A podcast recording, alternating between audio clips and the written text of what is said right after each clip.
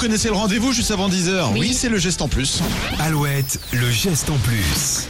Et bonne nouvelle, euh, Julie, la, la vente des légumes moches devrait euh, bientôt être autorisée. Alors avant de développer, première nouvelle, je ne savais pas que les légumes moches étaient interdits à la vente. Eh ben moi non plus. Et en lisant l'article du site Positivaire, j'ai découvert qu'un kiwi, par exemple, ne pouvait pas être vendu si son poids était inférieur à 62 grammes et une pomme si elle pesait moins de 90 grammes. Ah. D'accord. Ce sont des normes européennes et c'est comme ça que 40% des fruits et légumes finissent dans les usines de transformation alimentaire, à la poubelle ou nourrissent les animaux.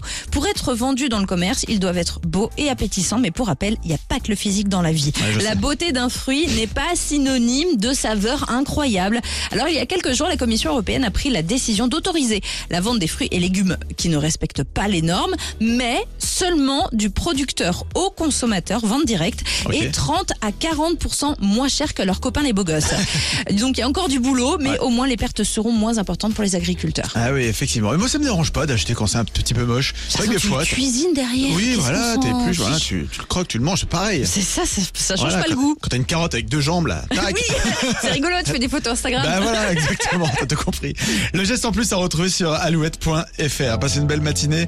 Avant de te dire au revoir, parce qu'il est bientôt 10h. Eh oui. Voici Slimane et Claudio Capéo, c'est chez toi, sur Alouette.